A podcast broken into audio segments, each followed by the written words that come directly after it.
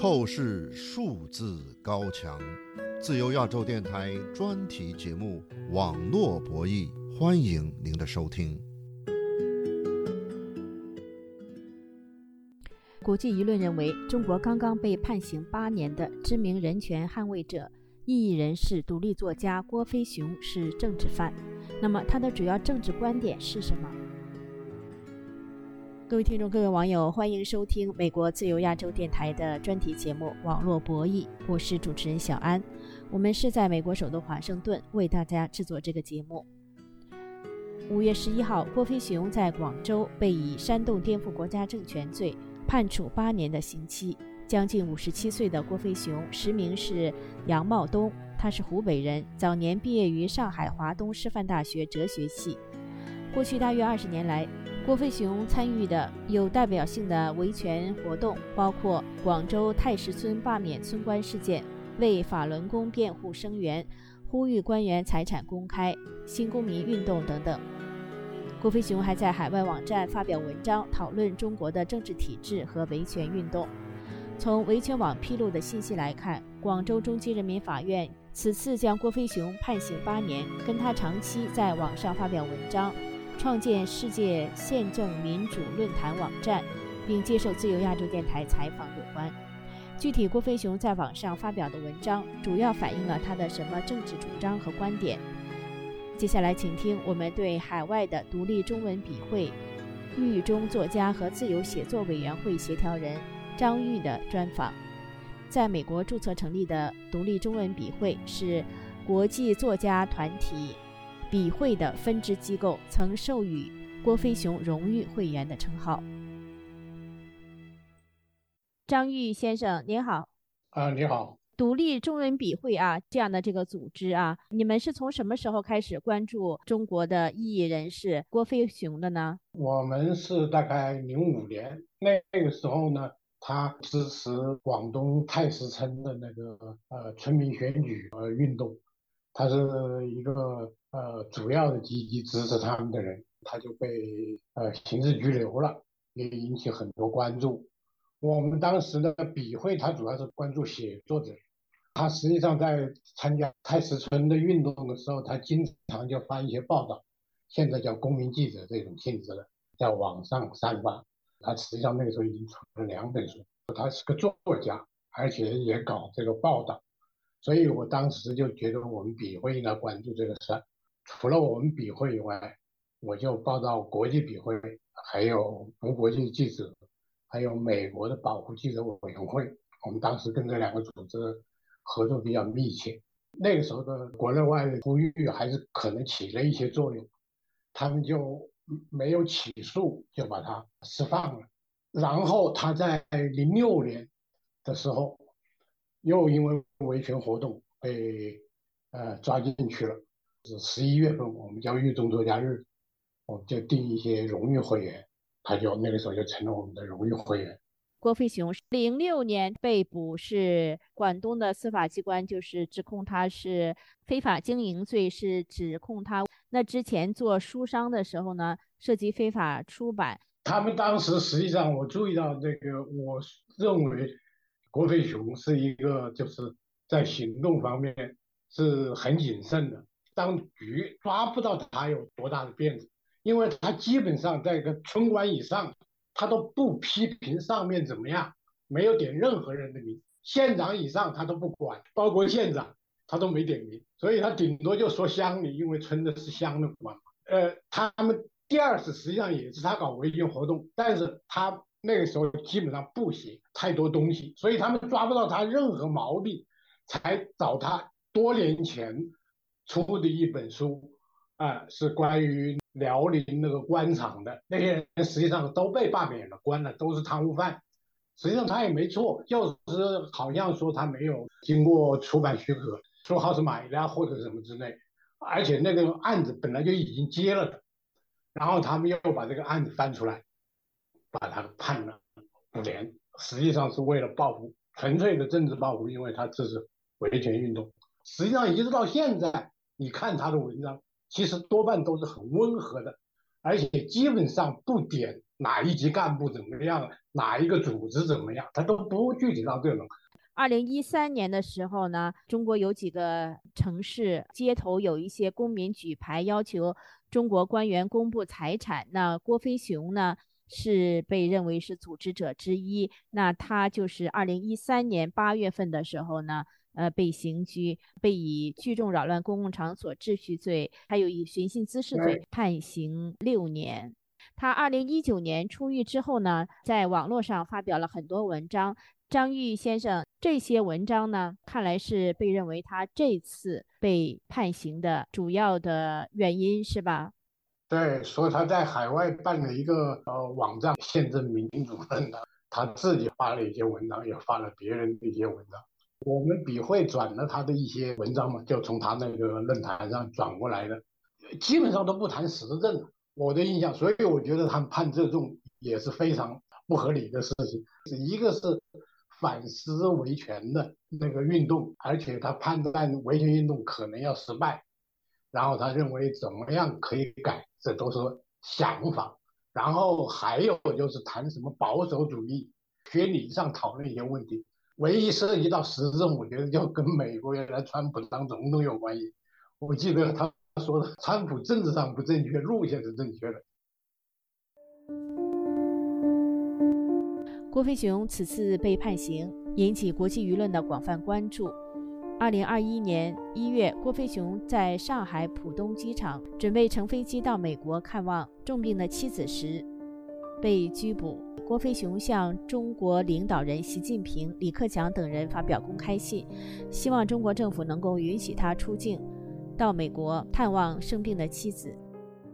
我必须反抗，呃，而且这种最原始的反抗最有效，否则呢？呃，永远无法突破这么黑暗的一种压力，这种无任何理由的一种残暴。我们用一种最简单、最原始的方式，能够捍卫我们最重要的亲情、最重要的女性自由、最重要的基本的人性和人道。我认为这样做是值得的。这是二零二一年一月二十七号自由亚洲电台发表的记者薛小山对郭飞雄的采访片段，谈他为什么当时以绝食。抗争，要求中国允许他出国探望在美国生病的妻子。二零二二年一月，郭飞雄的妻子在美国因癌症病逝之后呢，郭飞雄被正式以涉嫌煽动颠覆国家政权的罪名逮捕。由于中国政府禁止在媒体和网络上。发表不同的声音，中国民众无法在中国的网络平台上了解郭飞雄的政治主张和观点。各位听众，欢迎您继续收听美国自由亚洲电台专题节目《网络博弈》，我是主持人小安。接下来，请继续收听我们对海外的独立中文笔会、狱中作家和自由写作委员会协调人张玉的专访。介绍发表在海外网站上的郭飞雄的法庭陈述和过去和他所写文章代表作的主要内容。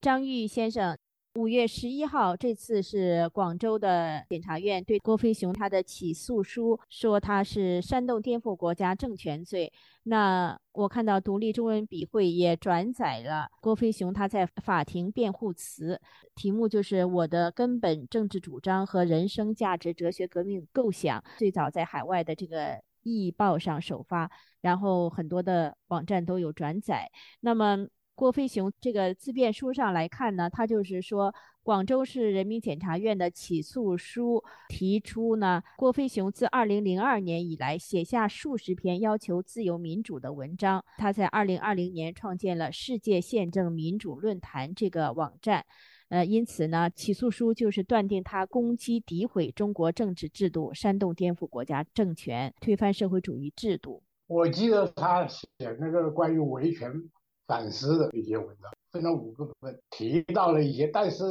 扯不上呃煽动颠覆，因为第一个他说这个运动可能要失败，第二部分就是说他主张大妥协，他说妥协不但要跟那个政府内党内的温和派妥协，而且跟保守派顽固派也应该妥协，没有必要就是说一定要树谁为敌。这个非常温和的。